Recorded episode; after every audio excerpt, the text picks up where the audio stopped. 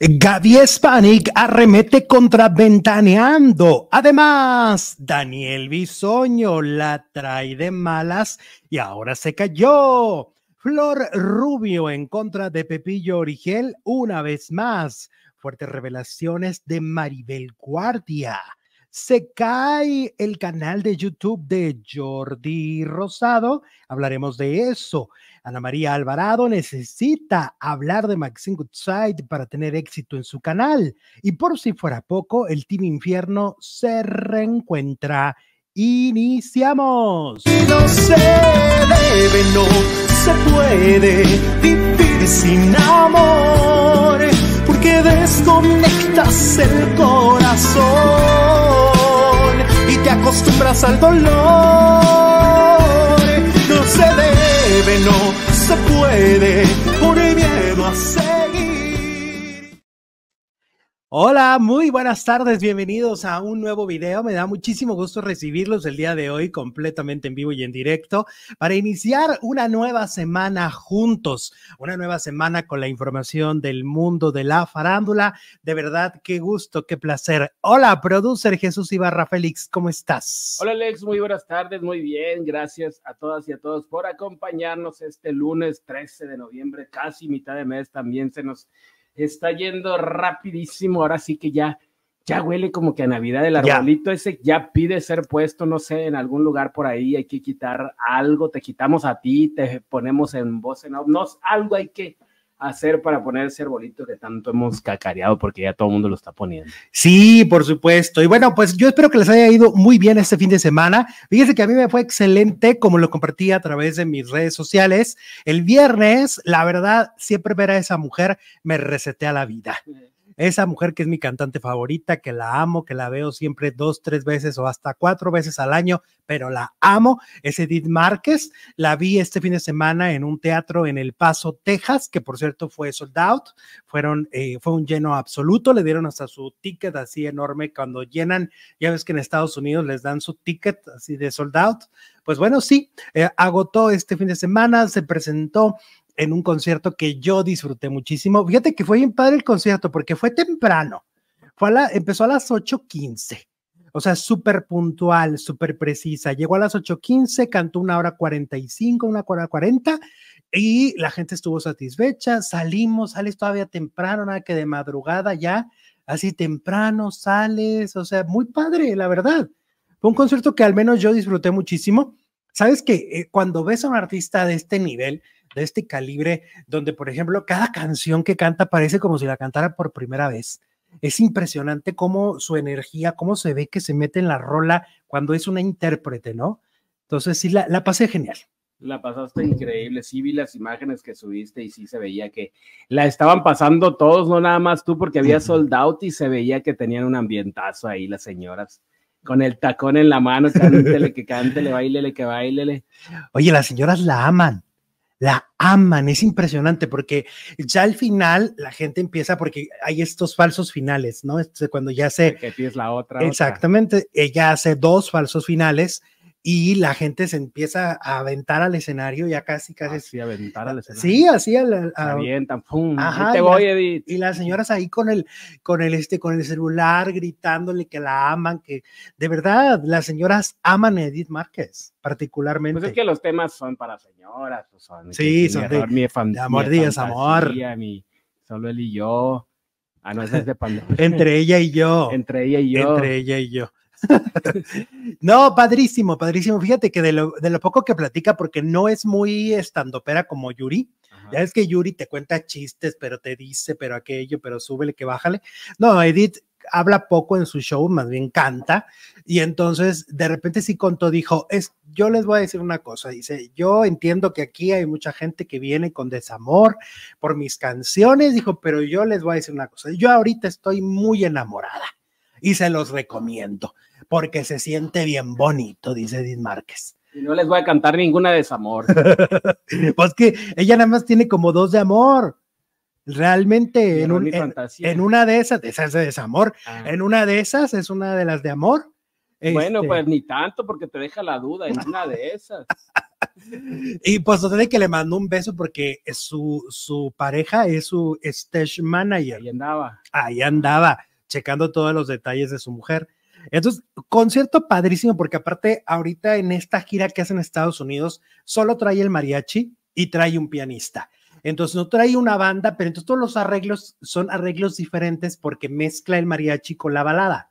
Está muy padre, la verdad, como lo hace Alejandro Fernández, que ya siempre Como canta combinado. Muchos, muchos lo están haciendo así. Oigan, y la encuesta, dice la encuesta, pa, dice Luisito aquí, es que no, dicen que no se ve. Bueno, se las voy a leer.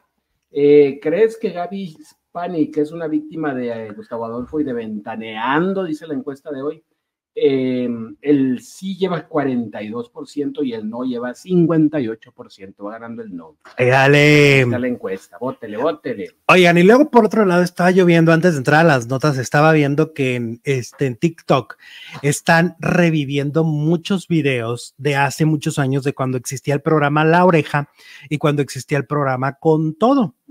Y entonces, sí, pero la gente los grababa, fíjate. Y, o los llegaron a subir a YouTube, también gente que los grababa y ahora los, este, los suben a TikTok y se vuelven virales. Y hay dos videos en particular que me enviaron el fin de semana y me llamaron mucho la atención. El primero es de Carmen Salinas. A Carmen Salinas, pues obviamente ella del lado de Gloria Trevi. Cuando acababa de salir de la cárcel, Carmen Salinas da una entrevista a la oreja donde despotrica contra Lynn Hernández y contra Karina Yapor. Eh, a Aline dice que deberían de contratarla como escritora en Televisa porque inventa muchas cosas. Dice, es una muy buena, tiene una, una creatividad enorme. Yo creo que Carmen Salinas se iba con la que llegaba a llorarle primero, ¿no? ya se hacía de ese lado. Sí, porque te acuerdas, también se metió en el chisme de Gaby Spanik, Sí. del envenenamiento.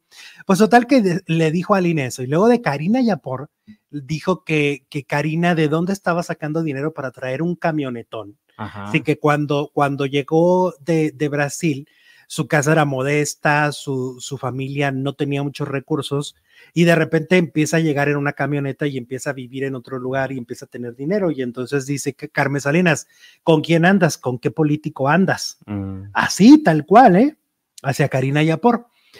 Y luego hay un otro video también que se revive donde Francesca Guillén, ¿te acuerdas de la actriz Francesca Guillén? Eh, como no, agujetas de color de rosa. La hija de Alejandro Camacho. Sí.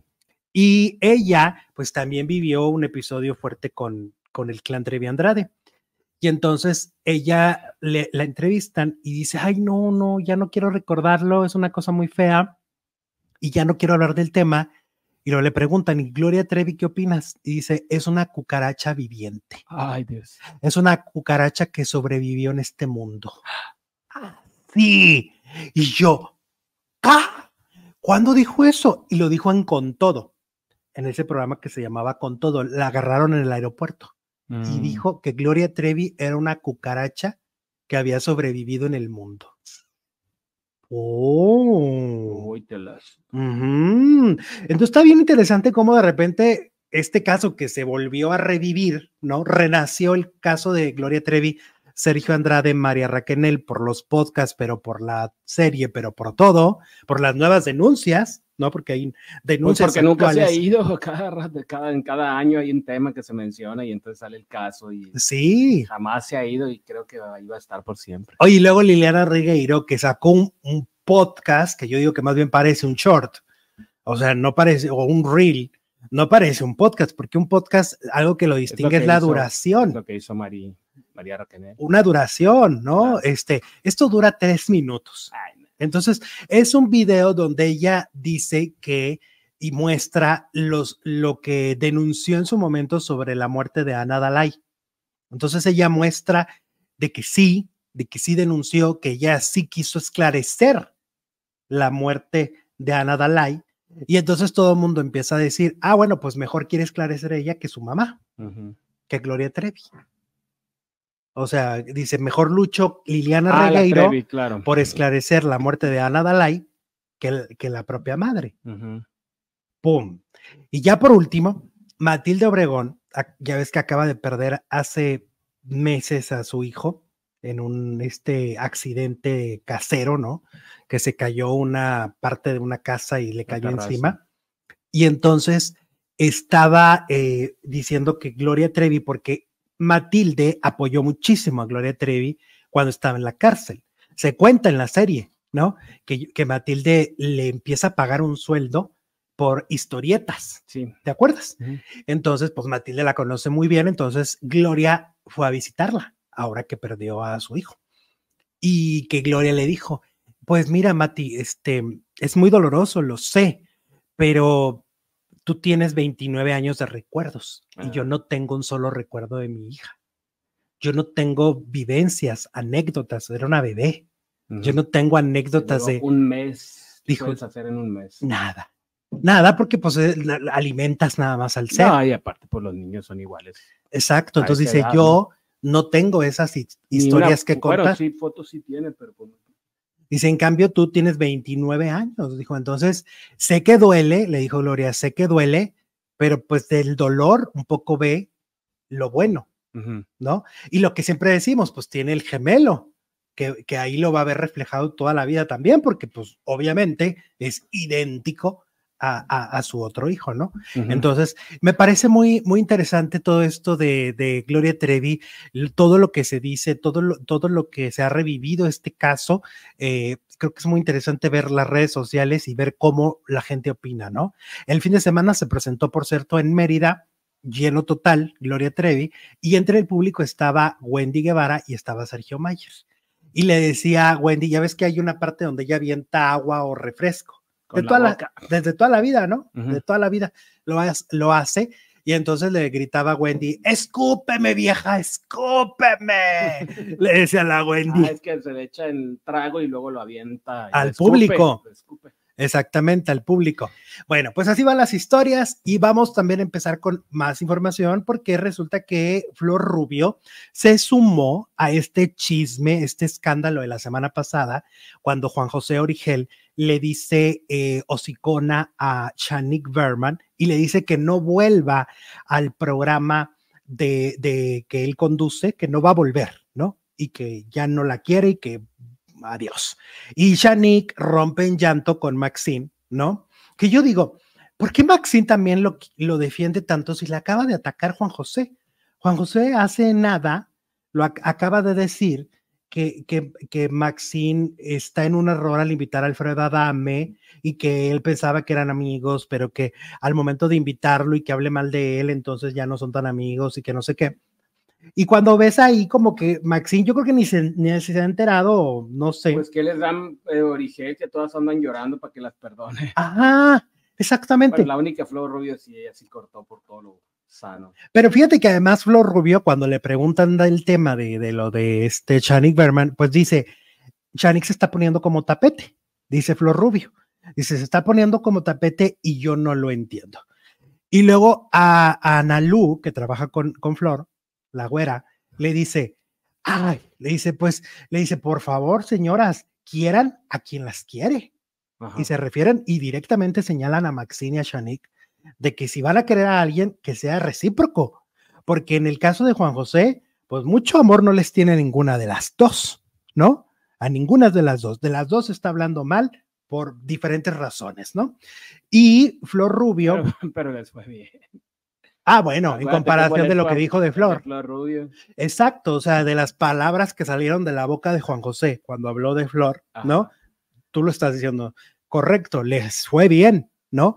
O yo me acuerdo cuando estaba en Terapitos al Sol, Juan José, cómo habló mal de Pati Chapoy y cómo dijo que Pati Chapoy se desapareció un día con Sergio Andrade cuando fueron a Los Ángeles, California, los de Ventaneando, Con Sergio. con Sergio, Ah, así lo dijo tal cual. Pati se Cuando eran desapareció, completa- totalmente enemigos. eran competencia, Sí, estaban a la misma hora en ese momento. Era ventaneando Pero contra Trapitos al pues, Sol. Es que aparte que poco caballero, ¿tú crees que Pati Chapoy no le supiera algún detalle a Origel? Exacto. Jamás lo ha revelado, jamás lo dijo. Y eso lo dijo Pepillo, ¿eh? Y- y- yo- se me perdió ese video porque yo lo vi dentro de un documental de que le hacían, hace algunos años subían muchas cosas de lo de Gloria, igual, como dices tú, este tema no termina. Entonces subieron un, como un documental y ahí metieron ese audio, ese video donde Pepillo hablaba pestes de, de Patty y decía que se había desaparecido literalmente todo un día con Sergio Andrade. Qué mal pensado. Y si se fueron a Disneylandia. o- Así dijo, ¿eh? Así dijo Ah. tal cual. Y luego, y, y entonces es como dices tú, pues, ¿qué les da? Que le perdonan y le pasan Hasta todas estas ma- majaderías. acabas de decir. Pues claro, yo una persona dice eso, pues sobre todo ella que es una mujer casada, ¿no? Con hijos. Y ensucia a este hombre su reputación en el canal de las estrellas. O quiere decir que sí se fue. Yo no le vuelvo a hablar en mi vida a Jesús. Yo no le vuelvo a hablar en mi vida si ensucia una reputación así, ¿no? Por eso, pero entonces a lo mejor había algo de razón si no se enojó tanto. Pues sí, a lo mejor. Pero Total- bueno, ese es otro boleto. A ver, total de que entonces Flor Rubio dice, yo no sé por qué le perdonan y le pasan tanto a Juan José Origel, si Juan José Origel no es, ni, no es ni la sombra de lo que fue. Dice Juan José Origel, su mejor momento pasó hace muchos años. Dice, su mejor momento pasó hace muchos años, dice Ajá. Flor Rubio. Y tiene razón. O sea, ese Juan José, y, que era el que las llevaba a las fiestas de los restauran- restaurantes más lujosos y que los, los invitaba y que, y que era el conductor más famoso de la televisión en espectáculos, ¿no? Y, y popular y muy querido, pues ya no es.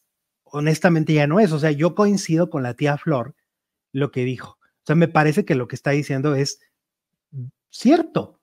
Juan José ya no es. Y sobre todo, yo creo que su imagen sí se afectó muchísimo después de, De lo de lo de lo de oírlo hablar muy mal de Flor, que haya sido como haya sido, en privado o en público. Público, el caso es que lo vimos. El caso es que salió de su El boca. caso es que lo vimos. El caso es que, el caso es que nos dimos cuenta de que era capaz. De que sí, claro. Exacto. Ahí es donde todo radica, ¿no? Y em, creo yo, aparte con lo que ha dicho Gabriel Cuevas de todo lo que le hizo para que no consiguiera trabajo Gabriel. O sea, él habló con Chucho Gallegos para que lo corriera del Basta. Habló con la gente de Telemundo para que lo corrieran, ¿no? Le hizo la vida imposible. Se convirtió en el verdugo de una persona. No solamente de Flor Rubio, se convirtió en el verdugo de Gabriel, ¿no? Y cuando Gabriel se ha comprobado a través del tiempo que no tuvo que ver. Eso hubiera sido muy evidente. Gabriel estaba en el video. Hubiera sido súper evidente que él había grabado a Juan José. ¿Estás de acuerdo? Él estaba dentro del video, entonces iba a ser muy evidente. Porque además el video no tampoco dejaba también a Gabriel. Tampoco lo dejaba como el compañero más solidario con Flor. No, pues es que también hubo ahí mucha polémica de por qué Flor no lo había despedido, por qué no lo había castigado, Ajá. por qué no lo Pues yo, yo, regañado por lo menos. yo coincido con Flor y con Analú de que tantita dignidad no le cae mal a la tía Max y a la tía Chanik. O Sobre sea, todo a la tía que es la que más. a las dos no les caería mal un- unas gotitas de, de dignidad, porque me parece que, Pues que- sobre todo, a lo mejor- que él sí se pasó. A lo mejor Maxine ni se enteró, pero Shanique fue duro y directo. Oye, le dijo sicona, le, le dijo que, que, este, que ya no volviera a trabajar con él. no te vuelves a parar. Aquí no te vuelves a parar. Luego, este, Marta Figueroa todavía da a entender que ya habían hablado mal de ella. ¿no? Que ya, que ya se habían advertido que Chanik no era de fiar. O sea, una cosa, unas cosas, y además, como lo dijimos aquí, por nada, porque lo que dijo Chanik fue nada, en realidad. Fue lo que repitió lo que él había dicho. Sí. totalmente. O sea, fue un, un perico. Él- ella repitió las mismas palabras que él había dicho y él se enoja porque repitieron sus mismas palabras. Una cosa muy absurda. ¿Qué tal? ¿Qué tal con este tema? Bueno, pues unas gotitas. ¿De qué dijiste? De dignidad. De dignidad. Tan las de amor propio, porque. Igual y que las compren ahí con el doctor Simi, ahí deben de vender, ahí venden todo. sí, de- sí venden de, de todas. Sí, venden, y está todos corriendo. Ah, Gotitas de dignidad. Gotitas de amor propio, gotita de amor. Gotita- ¿Cómo se llamaba aquella novela? Gotita de amor, gotita de amor. Oigan, suscríbanse a este canal si es la primera vez que pasan. Es un canal de información de espectáculos donde nos gusta divertirlos y entretenerlos. Y por supuesto también si nuestra comunidad nos quiere apoyar, porque somos una comunidad independiente y nos quiere apoyar a través del super chat, también se agradece o del super gracias si nos estás viendo grabaditos. Éale. Bueno, vámonos ahora con Maribel Guardia. Sí. Maribel Guardia fue, como les cuento, este, fue con eh, Matilde Obregón. Eh, obviamente ellas en este momento son compañeras del mismo dolor. Eh, a Maribel se le murió un hijo de 27 años y a Matilde uno de 29 y en cuestión de meses, ¿no? Sí. O sea, en este, en lo que va del año. Em, y entonces Maribel pues contó varias cosas, una sobre todo fue la más impactante, una cosa y medio sobrenatural que acaba de vivir, que ya ella ya ha contado que se le apareció Julián y le preguntó, ella le preguntó cuándo se iba a morir y que él... ¿Cuándo se iba a morir ella? Ella. Ah. Y él le dijo la fecha, pero ella no lo va a revelar públicamente. Ella no va a revelar a qué, a, a qué edad se va a morir. ¿Ok? Bueno, total, que dice que llegó con Matilde, obviamente, para, ¿cómo se dice? Para pues, darle apoyo, ¿no? O sea, apoyo moral, para pues, darle ese hombro, ¿no? Sobre todo porque Matilde la buscó. Dice Matilde que ella estaba en shock y, y dijo, voy a buscar a esta mujer que la veo fuerte, que la veo trabajando. ¿Cómo le hace? ¿Cómo? Exacto, o sea, regresó rápido al teatro, regresó a la televisión a grabar rápido, a la semana. ¿Cómo le está haciendo, no? Porque pues, esto a mí me está derrumbando. Y entonces Maribel le lleva una, una Virgen de Guadalupe en, en este, y una- unos angelitos y le dice, recemos, ¿sabes rezar? No, pues que no, pues que mi Matilde no, no, No no. le- no- no- ¿Sabes rezar el rosario? No, pues no. Porque pues no todo el mundo sabe rezar un rosario. Tiene su... su Pues rezarlo bonito, Correcto. o sí como es, mi abuela lo, lo rezaba muy bonito. Es que hay gente que lo reza padrísimo, Le porque, porque aparte hay unos muy largos. Ajá. Hay unos hasta de dos horas, Sí. literal. Entonces, El- Maribel sí lo reza. si lo reza, ella dice medito y también rezo el rosario. Claro, no se lo sabe de memoria, entonces lo buscó en internet, porque en internet hay todo. Y entonces lo busca y ya lo, lo puso y empiezan a rezar y todo. Y que de repente, de la nada, empieza a oler a rosas, pero un olor súper fuerte. Y es, y ella le pregunta, oye, Matilde, perdón que interrumpamos el rezo. ¿Tú tienes jardín, tienes rosas en tu casa? Y dice, no, no, no, para nada. "¿Tú- ¿Por qué huele, por qué huele así? No, pues no sé. Y son de esas cosas raras Ajá. que, que no se explican.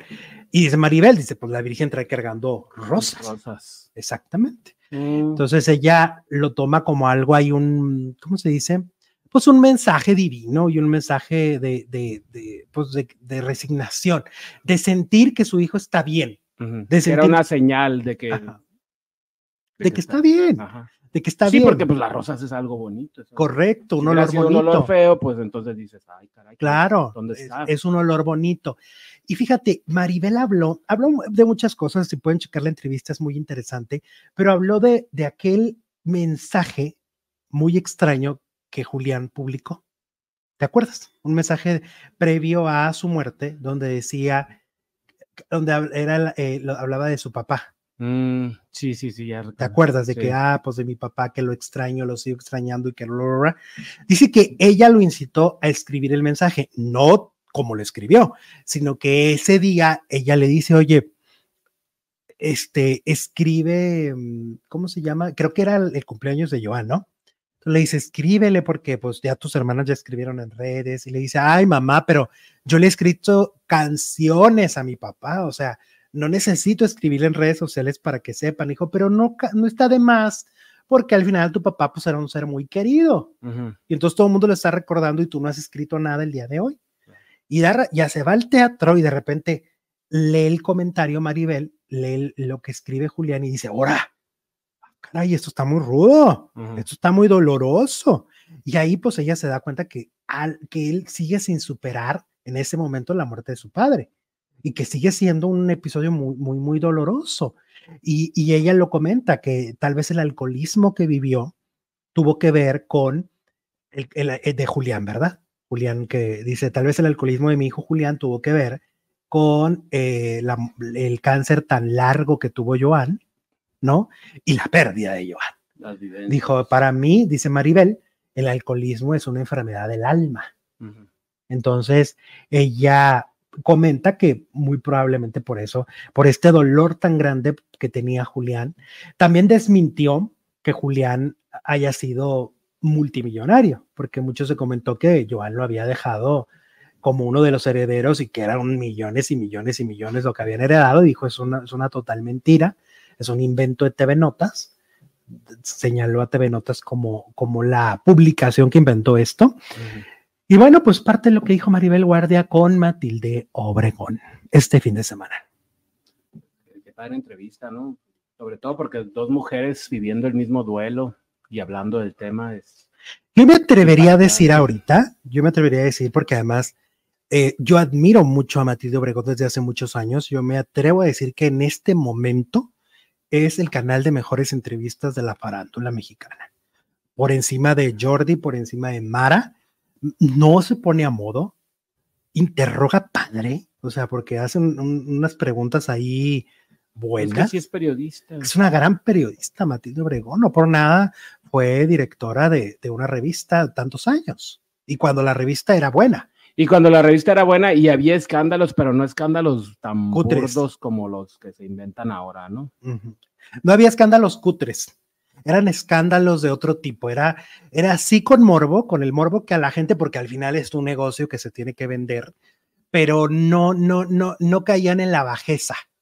No caían, la, porque ella además se llevaba muy bien con muchos famosos, entonces tenían acuerdos de, ¿qué te parece si ahora, le decía Nirka, ¿qué te parece si ahora te casas? Y le decía a pero ¿cómo? Sí, luego te divorcias. Y entonces ya era una nota ahí un poco arregladona, pero daba mucho de qué hablar, pero no hacía daño a nadie. ¿Estás de acuerdo? Entonces, eso es lo siento que Matilde Obregón no trae cargando daño a mucha gente. O sea, simplemente eran notas o perseguía ahí los nuevos romances. Nada, nada feo como hoy, ¿no? Bueno, hoy ya no, porque la revista ya se vendió y ahora ya se volvieron también la Madre Teresa de Calcuta. Ahora es un extremo. Ahora, eh, ¿has visto las recientes revistas? Las, sí, las portadas sí, están muy frescas. Es así de, este, eh, tal eh, actriz está feliz con su telenovela. Ándale, así son. Y yo voy a comprar una revista por una nota así. Eso lo ves en tus redes sociales. Eso ya lo, ajá, o sea, dime cosas diferentes, dime una, historia de vida distinta, no, no necesariamente cutre, no, neces no, no, algo interesante, algo, una anécdota que no sepamos de esa persona, ¿no? Pues, ¿cómo que nomás? ¡Ay, feliz! Pues, tampoco. bueno, ¿cómo, ¿cómo, vamos? Vamos, vamos, vamos, caminando, vamos caminando. Dice el demasiado, nada que ver con el canal de Mara que nos ignora. Dice, sí, tienes razón. Aparte no se informa. Entrevista a modo, dice por aquí. ¿Eh? Mara sí. Sí, Mara, sí, sus entrevistas. Y mira, hablando de entrevistas, el fin de semana me puse a checar algunas estadísticas de YouTube y me llamó muchísimo la atención y esto pues es, es nota de nosotros porque pues ahora sí que yo me puse a escarbar. Sabes que yo tengo una forma de ver las reproducciones de todos al mes. O sea, de cualquier canal que tú me digas, yo me puedo meter a decirte cómo le va. ¿no? No por la vista que tiene su último video, sino en general. Más a profundidad. Y entonces me metí a ver cómo estaba Jordi Rosado. Y entonces resulta que... Está rosado? Jesús. Y entonces resulta que Jordi, oye, en el último año, la caída de Jordi ha sido... Peor que la de Edgar, ¿te acuerdas? Pero terrible caída. Es impresionante porque hace un año Jordi andaba entre los 45 millones de reproducciones al mes. Es una barbaridad. ¿Estás de acuerdo que 45 millones al mes de visualización. No, no, es una, es, una, es una cosa impresionante. O sea, era cuando todo el mundo decía, yo veo a Jordi, yo veo a Jordi, yo todo, que todos lo veíamos los domingos. De los últimos meses, el programa no tiene muy buenas entrevistas. Por ejemplo, ayer estaban los Rules. Ajá, ¿quiénes son? Mira, pues ahí está tu, tu, este, tu duda. Contestada la duda. Sí, sí. Entonces, y, y ve las vistas que tiene. O sea, ve las vistas que tienen, no tienen vistas, no es porque sea un tema generacional, es un tema de interés, punto. No hay interés por saber la vida de los rules en general. Mira, voy a meterme, tiene como menos de 24 horas y Jordi antes a las menos de 24 horas ya llegaba al millón, ¿no? Vamos a ver cuánto tiene ahorita. A ver, Jordi Rosado. Jordi Rosado tiene 82 mil vistas. No, pues no. Y antes, antes era de medio millón para arriba, a las menos de 24 horas, ¿no? Impresionante. Por eso es que te digo que tenía como 45 millones de vistas al mes hace un año. Y pues que me metí, ¿cuántos crees que tiene ahora? Que son muchos, sí, pero... No se compara. 15. 15 millones. 15 millones. O sea, de 45 Se le fueron 30 millones. Se le fueron 30 millones de reproducciones al mes. Es una Barbaridad. cantidad y gigantesca, gigantesca. O sea, hablar de 30 millones menos, es m- 30 millones de personas decidieron ya no ver su canal. Es un bajón impresionante. Entonces, yo creo que tiene que ver con que sí, en Televisa como que le dieron un poco puerta cerrada. Que se fue imagen. Ajá. Y este, y como que a lo mejor también ya se gastó muchos cartuchos muy buenos. Pues es que ya entrevistó a todo el mundo. Ajá. Una de las mejores. Igual a lo mejor va a empezar a repetir. Será la única manera de volver. Porque, por ejemplo, el, el podcast creativo de Monterrey repite a sus invitados mucho. Hay invitados que han ido cinco veces, Pinky los que más les dan. también repite mucho que si las pérdidas. Sí, o sea, los que más les dan, los Los- vuelven a los invitar. repiten. Entonces yo creo que Jordi tendrá que volver a recurrir a esto o, o su canal. Yo te aseguro que al ritmo que va, en medio año más van a ser ahora ya 10 millones y así va a ir bajando hasta que pues va, va a ser superado por muchos otros. Insisto, Matilde Obregón es la que mejor entrevista ahorita. Y va, y va creciendo, y va creciendo, la gente, a la gente le va gustando. Aparte, Matilde trae un lado, pues muy, está muy humana, ahorita está como muy sensible. muy sensible y siento que eso se refleja. Ahora, Mira, dice el, el- el demasiado, con Mara puedes llorar y se va a la siguiente. y luego le sueltan información y no la aprovecha o hace como que no le, a lo mejor no le- como que no, le, no les pone atención. como que pregúntame esto tonta, le dice el invitado y Mara no, no, no, no, no le da, no no le da que le eche gasolina. Y bueno, siguiendo con estos análisis de, de- de- estadísticas y bla, bla, bla, pues me fui a analizar el canal también de Ana María Alvarado. Ah, también era Y ya ves que este año, más. Exacto, este año Ana María Alvarado pues tuvo un crecimiento fuerte al principio, sobre todo cuando fue este escándalo mediático, porque todos los canales la mencionábamos, todos estábamos ahí encima de la nota del despido de Maxine Goodside, ¿no? Que si iba a pasar, que si esto, que si ya la negó, que si la silla vacía. ¿Te acuerdas todo ese zafarrancho que se armó? Y eso al final, pues a ella le, bene- le benefició en su momento. creció mucho. Creció mucho en la plataforma en la que se independizó de alguna manera, que fue YouTube. Pues mira, pues la verdad es que también yéndonos a sus- a sus estadísticas, pues si no habla de Maxine Goodside, Tampoco. no tienen éxito sus videos. O sea, si ella no toca el tema Pero de pues, la ¿qué dice demanda, de Maxine ahora? Ah, ok, de la demanda. Porque, por ejemplo, hace mucho que no habla de ella. este, pues no, no, no, no, no. Sí, este, ento- eh, entonces Ana María tiene que hablar de Maxine para poder tener este Reproducciones. reproducciones. Exactamente. O sea, estadísticamente, te juro que es la única forma que su canal tiene una exposición mayor. ¿Es que venía en combo o por qué? Porque es, porque es así la cosa. Pues no sé, no sé, a- algo pasa con su contenido que no termina de conectar con todas las audiencias, ¿no? Ah. Y la audiencia va pues específicamente en ese tema. ¿Va? Pero pues tampoco puede estar toda la vida hablando de Maxine, ya me, no me ha pagado, no me ha pagado, ¿qué más puede decir? Pues sí, me, Me corrió, me corrió, volvió a correr. fueron 30 años, La silla. sí. pues Ese- que hable de lo que habló Maxine en el pro. Maxine habló de esto en el programa, bueno. Sí, pues lo mejor es crear una comunidad, que esa comunidad te que vea- hables de lo que hables, sí. ¿no? Exacto, Que hables de hasta del, pues de lo que sea. del fierrero. Oye, vamos ahora a hablar del Team Infierno, que este fin de semana se reencontraron en em, Mérida. Tuvieron una presentación en Mérida y mira, fue en, em, de llamar la atención porque nos preguntábamos qué van a hacer. Sí. O sea, ¿cómo va a ser este show? ¿Qué va a suceder? Porque, pues, yo no los vi nunca ensayando, nada. Bueno, pues resulta que este show ahí les va por si llegan a ir a su ciudad.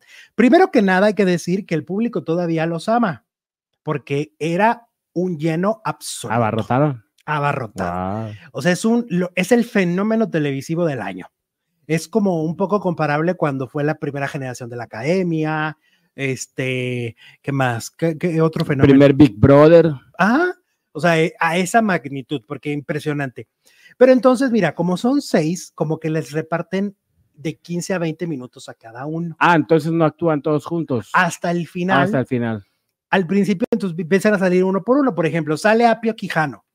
Y entonces el Apio le ponen en la, la- la pista, bueno, con todo y la, la voz de la calle de las sirenas. Ah, ok. La más famosa. Ajá. Y ya.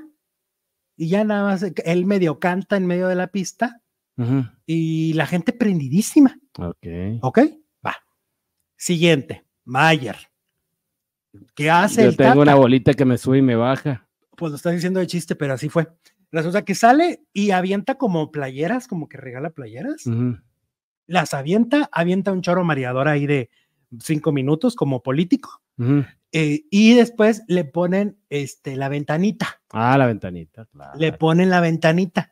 Igual como a Apio. Nomás le ponen la canción y él, me- él tiene el micrófono prendido y hace como que canta y, y- y medio baila. Ok. Siguiente. Nicola Porchela, pues igual. Él gritando que hacen mañosas, que comen, que hacen, porque así le decía a Wendy, que come mañosa. Y ya, sonríe, tiene una una de las sonrisas más bonitas, creo yo, de la farándula. Sí. Creo que su sonrisa es la que lo hace exitoso, desde mi punto de vista. Y ahí, Emilio, pues sí canta, él sí tiene canciones, Ujú. él sí tiene canciones que ha sacado, ¿no?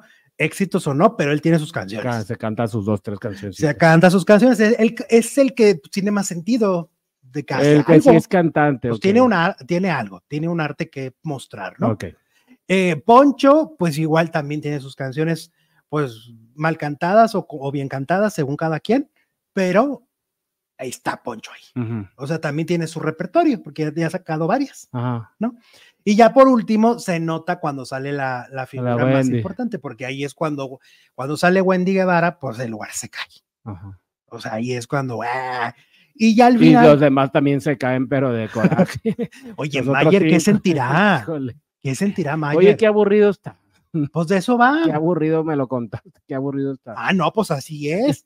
Y luego ya al final, los seis se ponen a, a- a también con los micrófonos prendidos, pero con la canción encima de Yo soy el Team Infierno. o sea, es pura música, por no interactúan, no. No, no, no. Mm, Yo soy el Team mm, Infierno y te van a quemar. Ah, mm. All right. ya, eso es lo único que pasa. Y se acaba el show. Y se acabó. Y se acaba el show. No, qué divertido, Alex. Ah, pues Wow. así es. Me muero por verlo. Entonces, si alguien nos está viendo y dice, yo quiero ir a Guadalajara o yo quiero Ah. ir a tal lugar, Ah, en el Ah, bueno, Telmex. Sepan- Telmex. sepan a lo que van. Eso es lo que ellos están Bueno, ofreciendo. pero si la gente estaba prendida, quiere decir que es lo que quieren ver, ¿no? Que es lo que les gusta. Sí, Ah, ellos lo que bueno. quieren es verlos. Ok, Ese es el asunto. verlos. Haz de cuenta, o sea, aquí el, el asunto es como hace años que se utilizaban como una herramienta que terminaba una telenovela y los actores de la telenovela salían de gira a hacer una obra de teatro espantosa que ni bien, ni bien actuada ni bien hecha estaba, pero salían porque la gente tenía la necesidad de conocerlos. De verlos. Ah, Es la misma La historia, historia. era lo de menos. Exacto. ¿Tú te acuerdas? O sea, mucha gente llegó a ir en los noventas, en los ochentas, a ver obras de teatro donde en verdad. Yo vi una cuando se acabó. No. Cuando se acabó el privilegio de amar, que a mí me enloqueció. Claro, no salía de la Noriega, pero pues salía César- Elena Rojo Elena Rojo, César Évora y no me acuerdo quién más. y estaba fea. Horrible. Te digo, porque eran, la- eran historias escritas al vapor y era vámonos a ser millonarios, literal, porque era donde sacaban muchísimo dinero. O, por ejemplo, una Verónica Castro que uh, uh, hacía palenques, ¿no? Medio cantando macumba, porque ella misma lo, lo ha reconocido, ella no era una cantante, cantante Ajá. es su hijo. Pero que se hizo millonaria en los palenques. ¿Por qué? Porque había la necesidad de verla. de verla. Entonces es lo mismo que está pasando con el Team Infierno. La gente tiene la necesidad de verlos y van a llenar el auditorio Telmex de Guadalajara y seguramente van a hacer más fechas, pero ellos simplemente se están un poco sí aprovechando de la situación, ¿no? Porque no hay talento, porque no hay mucha dinámica, porque no hay algo planeado, porque no hay algo escrito, porque no hay algo ensayado.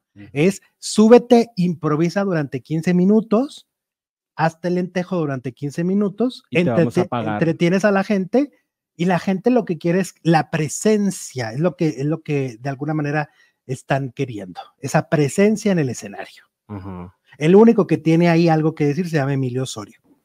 Y Wendy un poco, porque Wendy, pues al final de cuentas, este, pues ese es el tipo de show que ofrecen en la comunidad LGBT. Es lo mismo, o sea, es con ella trae bailarines, por ejemplo. Ella trae sus bailarines y todo. Entonces, bueno, en la noche se presentó con las perdidas y creo que fue Nicola y fue también Emilio en un teatro. Y el teatro estaba, pregúntame cómo estaba Abarrotado. abarrotado. Así las cosas. Ahora, ya se reconciliaron porque justo en Mérida vive Mama Niu, Niurka. Andaba en el show. Allá vive en Mérida y se reconcilió con su hijo. Subieron esta fotografía que estamos viendo, unas cuantas más. Eh, mostraron también en historias de Instagram, sub- eh, subieron contenido de que estaban cenando todos sí. juntos. O sea, Mamá Niño estaba cenando con todo el Team Infierno. Creo que ella los invitó. Este, pues ella era la anfitriona, va en Mérida. Sí, pues estaba en Mérida. De hecho, eh, parece que también, no sé por medio de quién, pero Wendy va a comprar una, un departamento allá y Nicola también. Van a vivir como en diferentes torres de departamentos, pero pegados, Ajá. o sea, frente a frente las torres. Y, Van a vivir pegados Wendy y Nicola Porchela. Y este, y Niurka estaba muy contenta de reencontrarse, co- sobre todo con su hijo. Ya se arregló, el- arregló el problema. Aquí los estamos viendo. Pues Arreglado. Qué chilo, madre e hijo, reencuentro. Pues sí, oye, mamá Niurka ha sido una excelente mamá. O sea, fue madre soltera, lo sacó a todos adelante. Es una mujer entrona, es una mujer que de verdad ha hecho una labor, porque tú los ves y son unos chavos educados y e inteligentes, ¿no? Entonces, bien por mamá Niurka, que ya se reconcilió con su hijito. Así las cosas. Oigan, suscríbanse a este canal, activen la campanita y los que en este momento nos están viendo, denle me gusta, denle me gusta a este video, nos ayuda muchísimo. Así que like, like, like, like, like, like, like. Oye, el fin de semana estuvo Coco Levi, el hijo de Talina Fernández, por ende, hermano de Mariana Levy, estuvo en el minuto que cambió mi destino con Gustavo Adolfo Infante en Imagen Televisión.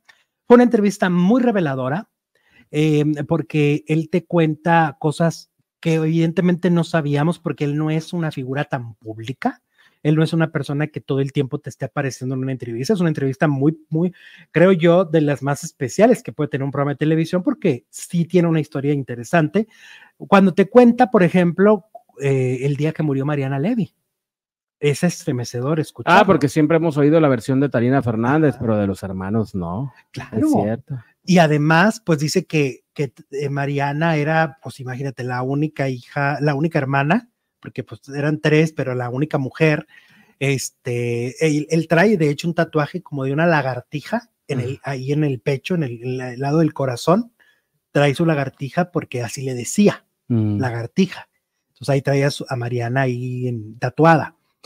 Y bueno, de las cosas que contó, dice que el día que le, que le hablaron para decirle que Mariana había primero sufrido un infarto, porque eso es lo primero que le dicen, pues él se queda en shock, corre inmediatamente al, a, a donde le dijeron que estaba, pero pues el tráfico no avanzaba y no avanzaba. Pues es que era de día, ¿no? Era como hora pico. Claro, pero espérate, entonces él hace cuenta que le habla y le dice, Talina, Mariana ya murió. En medio del tráfico lo agarró. Le, agar- le dice por teléfono, Mariana ya murió, pues y Talina también la agarró ya muerta. Ya no, ya no estaba viva Mariana. Mariana tuvo un infarto fulminante. Mariana les dice al Pirru, me siento mal, ¡pum! Se desmaya y es, ahí murió. No, no más. Y entonces dice Coco que él al momento de, de- de- de estar ahí, imagínate el- el- la impotencia, estar en medio tráfico, te están diciendo que tu hermana acaba de morir y tú no puedes llegar. Y entonces él dice, claro, este tráfico es por Mariana. Pues sí, claro, había un caos en, la- en esa parte de la ciudad, ¿no?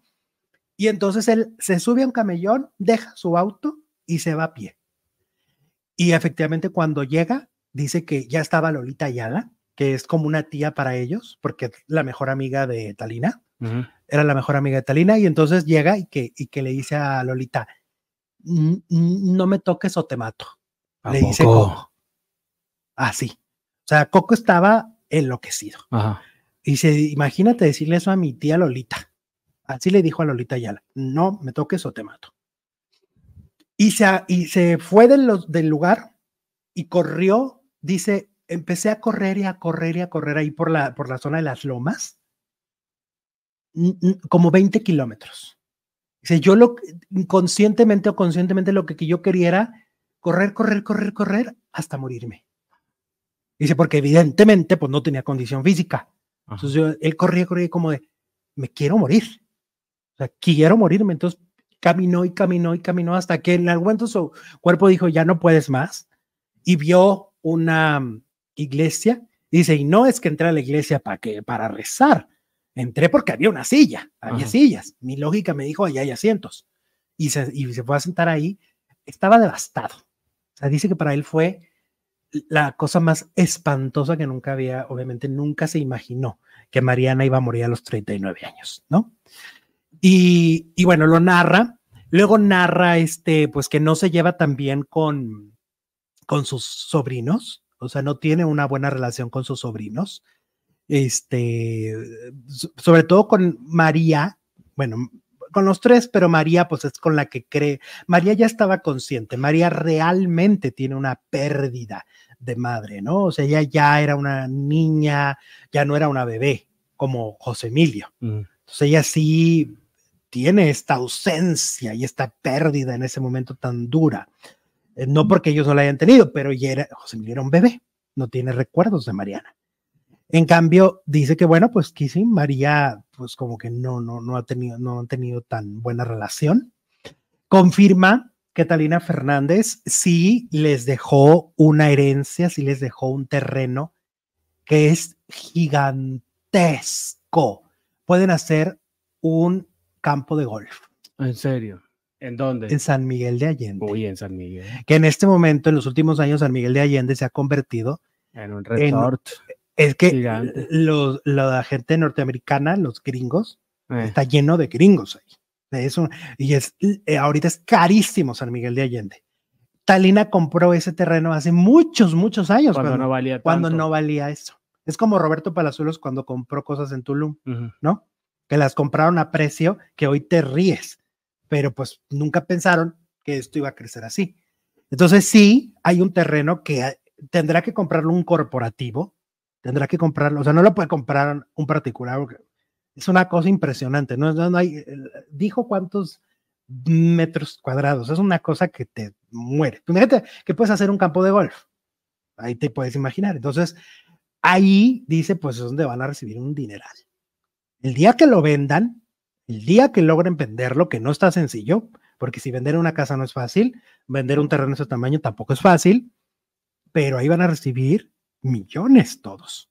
Estoy hablando de los tres hijos de Mariana y los dos hijos de Talina. Son cinco, este, ¿cómo se dice? Herederos. Herederos. Porque ahí sí me parece, o sea, Talina, pues dejó, porque dejó protegidos a sus, a sus nietos por parte de Mariana. O sea, ella dijo, pues yo creo que, no sé si sentía que les debía algo, ¿no? Pero pues los heredó.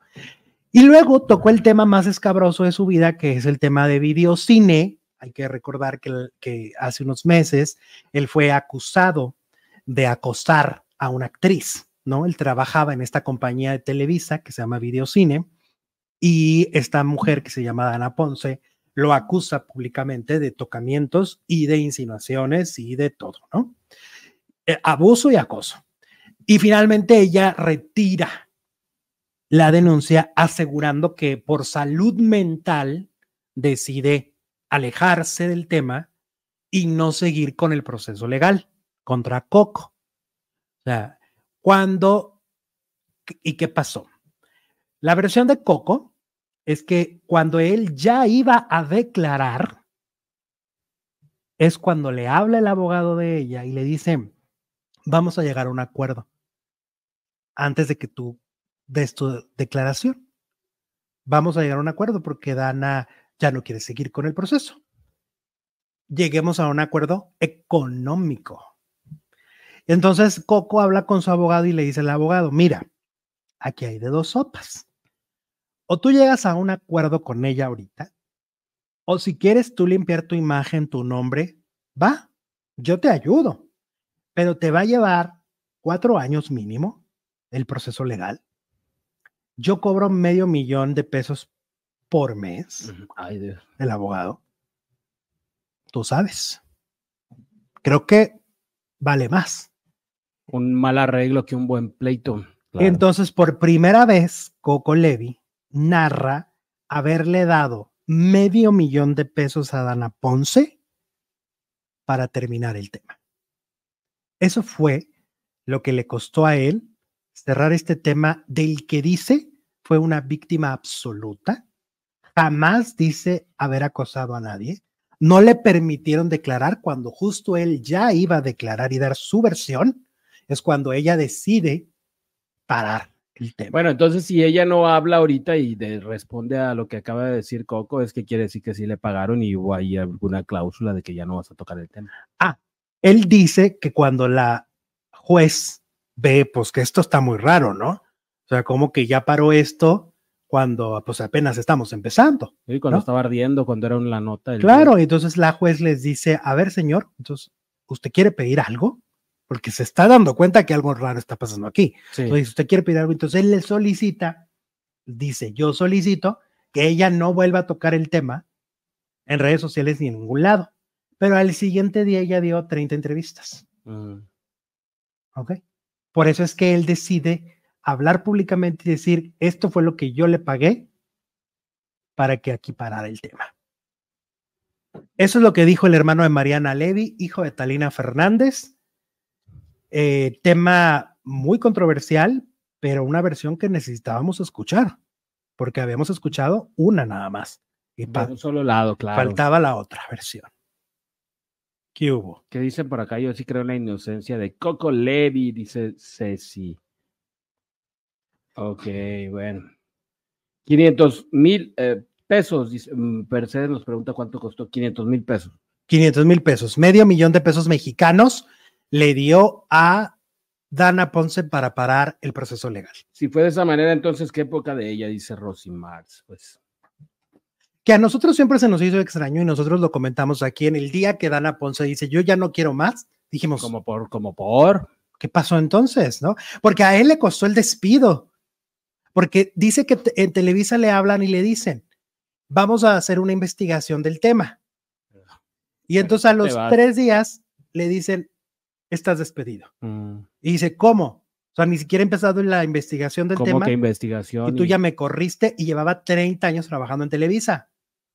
O sea, estamos hablando de algo muy, muy fuerte, donde si este hombre fue víctima de una injusticia, pues está rudísimo, ¿no? Los desmayos del Philip dicen, creo que, eh, ¿qué? Que lo de Sasha y su salida de Televisa afectó. No entendí. ¿Lo afectó a él o a quién? No, no entendí. Mm. No entiendo. Estoy tratando de entender, pero no entendí. bueno, si ahorita me lo puedes explicar un poco mejor en otro mensaje, te lo voy a agradecer muchísimo porque no, no, no lo entendí. Oye, vamos ahora con Patti Chapoy, que la critican muchísimo en redes sociales por, este, por usar muchos filtros. La atacan muchísimo por uso, de, por uso excesivo de filtros. Dicen que de verdad la señora Chapoy está abusando mucho de esta cuestión que la verdad es que yo creo que todos, no nomás Pati Chapoy, famosos o no famosos, estamos abusando de filtros. Sí, tú te pones mucho filtro. A veces cuando, cuando, y me ha pasado que a veces me tomo fotos con alguien más y esa persona dice, oye, no manches, ese no soy yo. No, porque es- hay personas que todavía usan más filtros. Ah, ok. Entonces, pues sí. Oye, y luego que Bisoño iba llegando al foro de Ventaneando el viernes y que se nos cae. Por si no le había ido mal No, todavía. no, ya. O sea, este hombre la trae, la verdad, este, la trae mal, ¿eh? El pobre hombre. Ajá. Pero bueno, se cayó, pero nada grave, pero se nos cayó el Daniel Bisoño. Y bueno, vamos a esta nota de la entrevista de ayer de Gaby Spanik en el canal de, de telenovelas con confesiones con Aurora Valle, donde Gabriela Spanik decide hablar de eh, la supuesta orden de aprehensión que dictaron a los de Ventaneando, porque eh, ellos habían hablado de la hermana.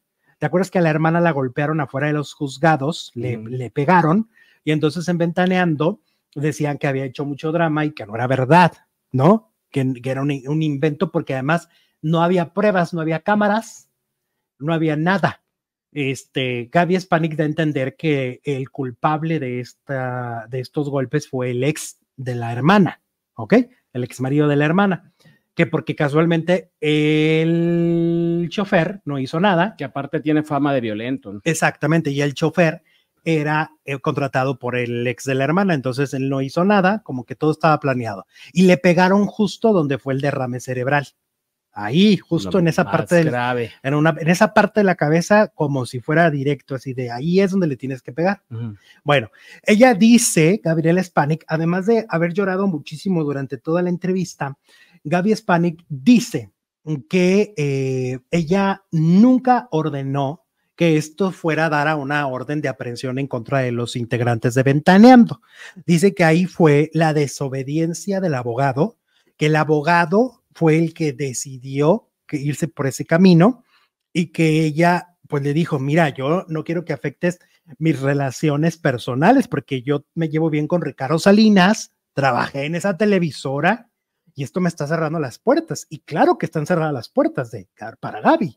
O sea, yo creo que Ricardo Salinas obviamente no le va a volver a abrir la puerta a alguien que demandó a un programa de su empresa, ¿no? No, y sobre todo a Pati Chapoy, el programa de Pati Chapoy, Claro. que es el consentido. Entonces, es accionista, es su, su, ¿cómo se dice? Fue su mano derecha durante tantos años. Aparte de la figura más famosa de Azteca. Claro, entonces parece, dice Gaby Spanik, que eh, eso fue por culpa del abogado.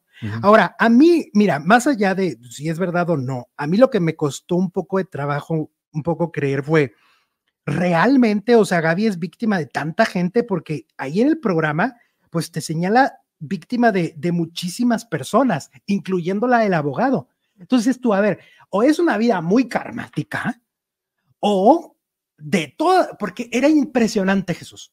Era por minuto de decirte a alguien que le hizo daño, por minuto. Te- y no estoy exagerando, ¿eh?